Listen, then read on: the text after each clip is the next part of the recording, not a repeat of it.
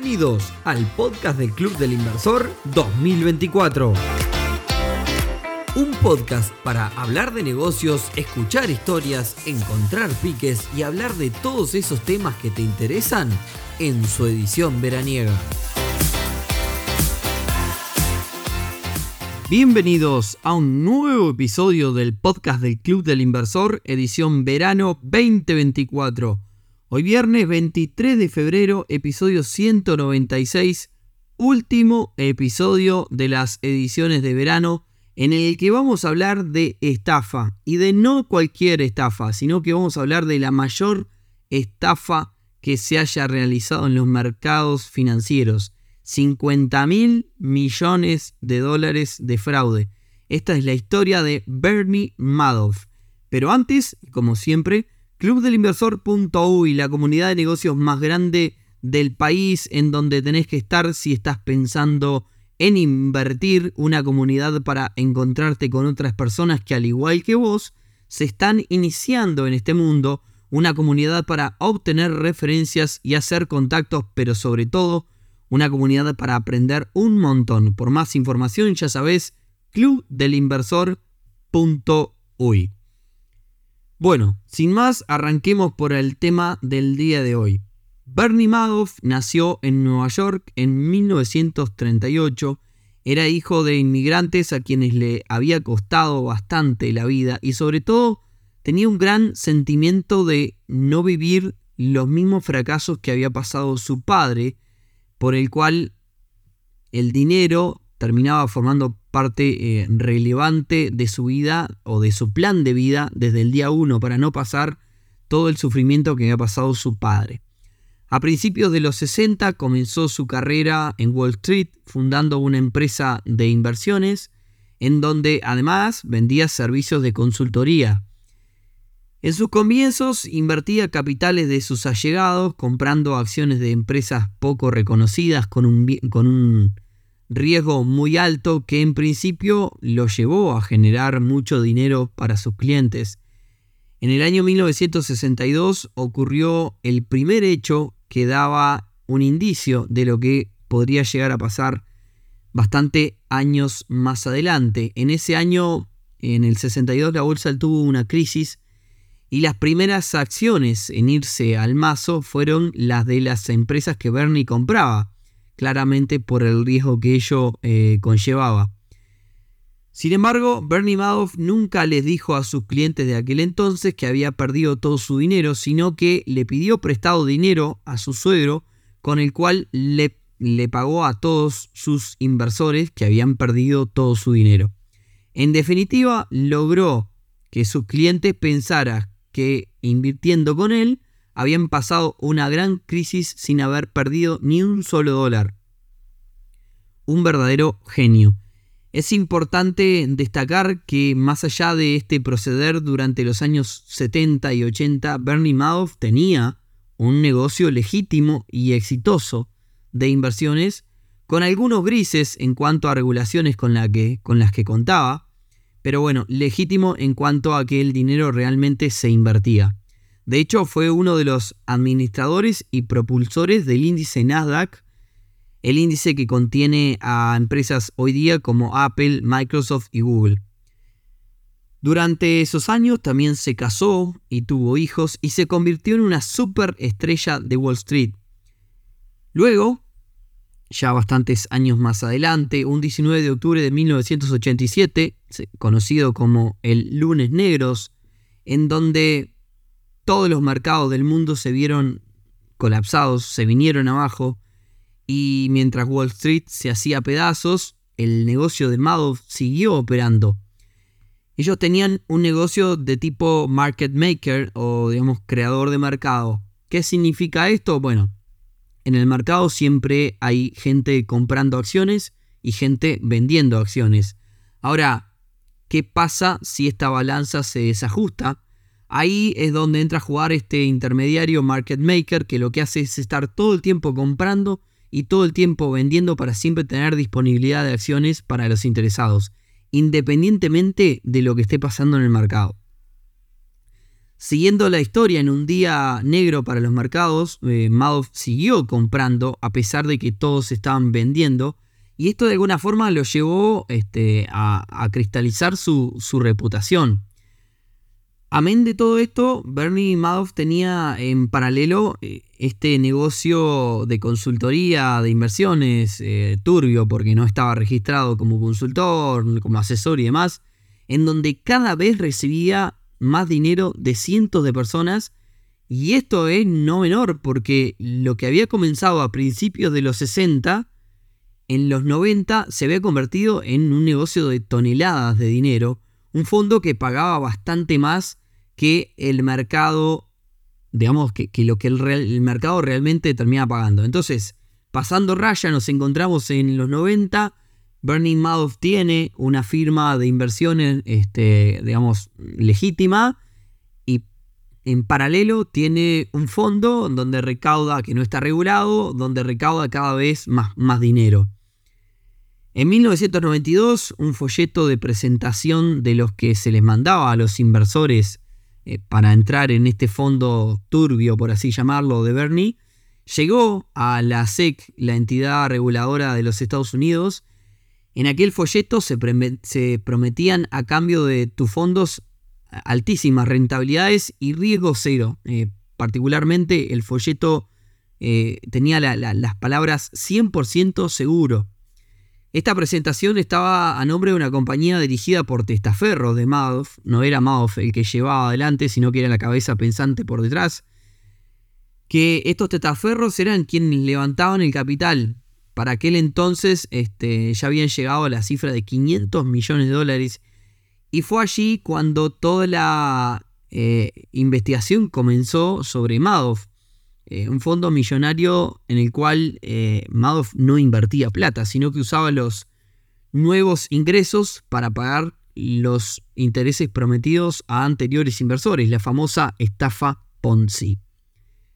Si bien era una investigación contra una institución de unos testaferros, eh, la mente pensante detrás era Madoff, y cuando le terminan cayendo para investigar para zafar, Madoff lo que hace es armar documentos falsos analizando los movimientos históricos de las acciones. O sea, lo que hace es inventar transacciones que nunca se hicieron. Como Madoff era un hombre de gran reputación, la SEC le termina creyendo y cierra el caso. Pero como esta firma no estaba registrada, le obligan a devolverle los 500 millones de dólares a todos los inversores. Así se cierra esta investigación. Ahora bien, ¿por qué eh, esto es tan importante? En primer lugar, Madoff no tenía esta plata y lo que hace es llamar a millonarios con los cuales había construido relaciones de confianza para que le, preste, le presten la plata esta para pagarles. Lo mismo que había hecho con su suegro en el año 62.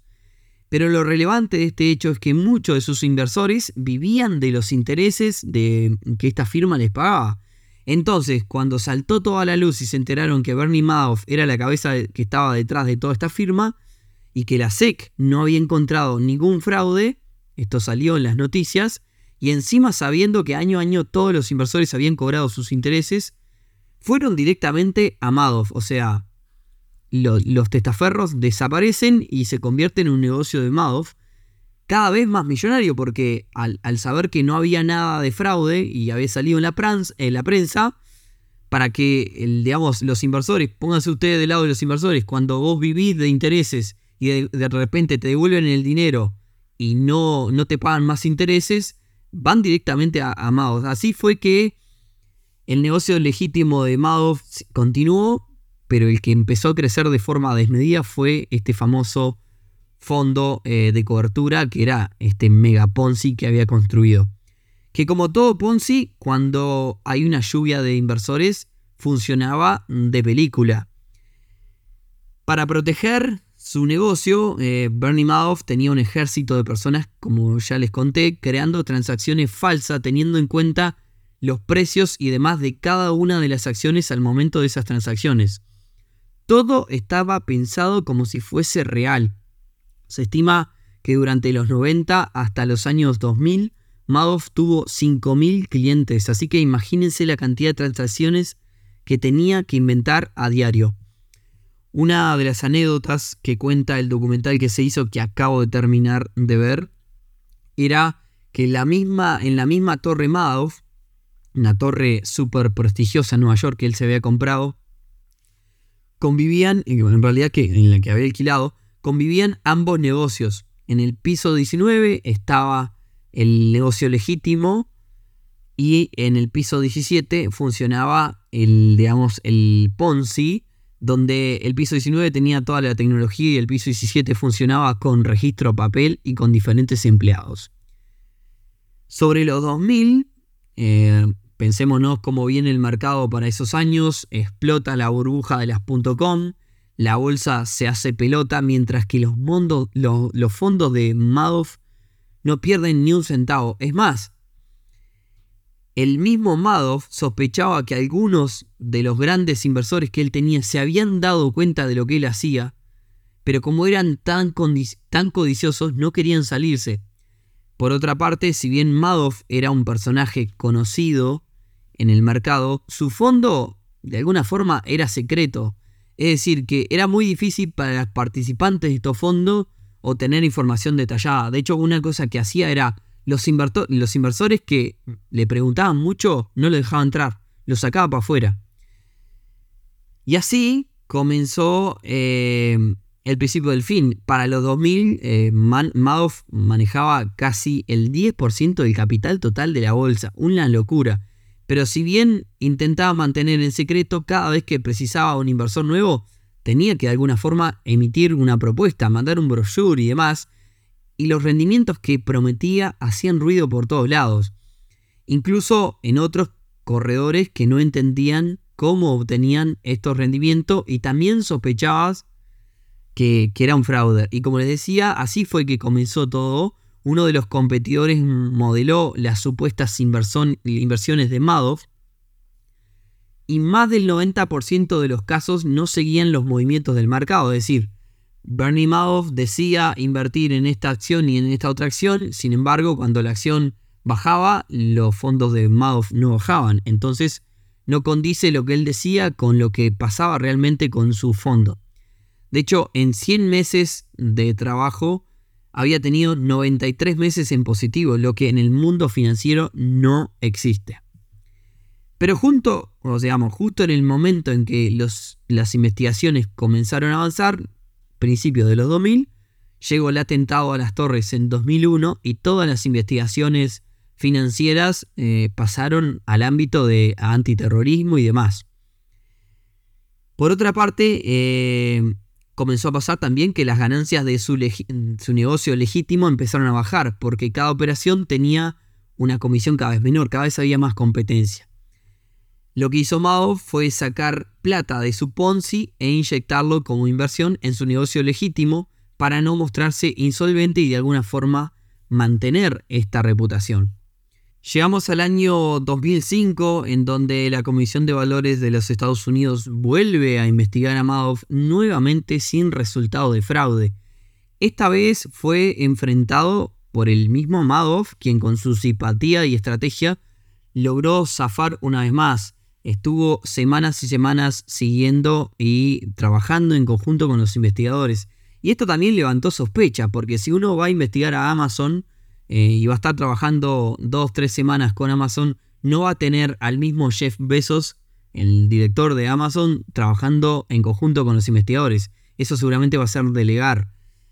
El tema es que el mismo director de la empresa estuviese contigo todo el tiempo hace que él algo quería ocultar. Sin embargo, con sus dotes de simpatía y demás, que esto es un perfil que se suele repetir eh, es, un, digamos, es un patrón que se repite entre muchas personas que se dedican a estafar, el hecho de que son personas muy simpáticas, muy entradoras y que generalmente tienen una habilidad bastante importante para, para la comunicación y más, sobre todo para poder en una reunión zafar de alguna forma.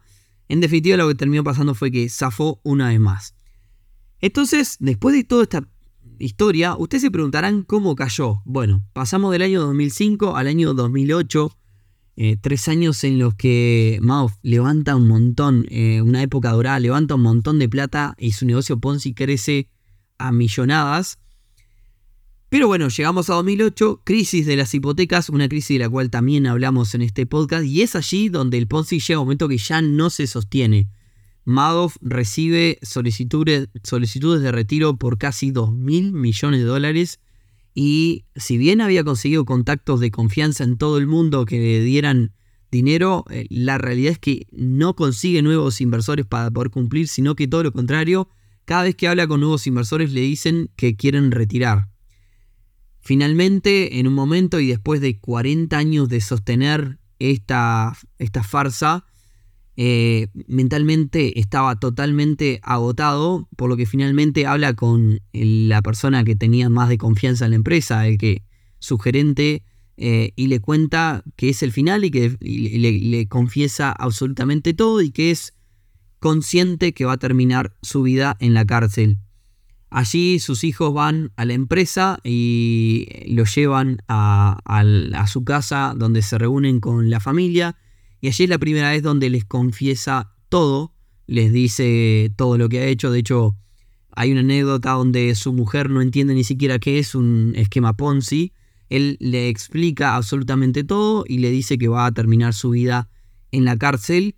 Eh, pero antes de todo esto decide distribuir lo poco que le queda eh, los pocos millones que le quedan en la cuenta entre su familia, sus mejores empleados y sus mejores inversores, los cuales van a perder la mayoría de su dinero.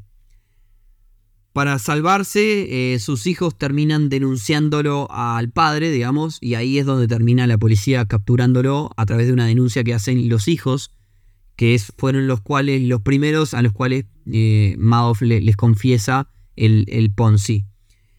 En 2009 finalmente es condenado a 150 años de prisión por perpetrar la mayor estafa de la historia durante 40 años, 50 mil millones de dólares. Una locura. Esta historia termina el 14 de abril del 2021 con la muerte de Bernie Madoff en prisión con 82 años. Moraleja, cuando los rendimientos son altos y por arriba del mercado, no solo se está arriesgando, sino que puede que incluso no sea real. Y con esto finalizamos esta triste pero enriquecedora historia para poder aprender, porque al final del día estas historias de estafa son para poder aprender, encontrar patrones y sobre todo entender cómo funciona este mundo de las inversiones. Espero que les haya gustado. Nos encontramos el próximo viernes, ya empezamos con los episodios de la temporada 2024, que ya no es verano, ya se nos está yendo el verano. Como siempre, si les gustó este episodio, recomiéndennos y pónganos 5 estrellitas en Spotify y compartan este episodio con otras personas que les pueda parecer interesante. Nos escuchamos entonces el próximo viernes en un nuevo episodio del podcast de Club Inversor. Chau, chau.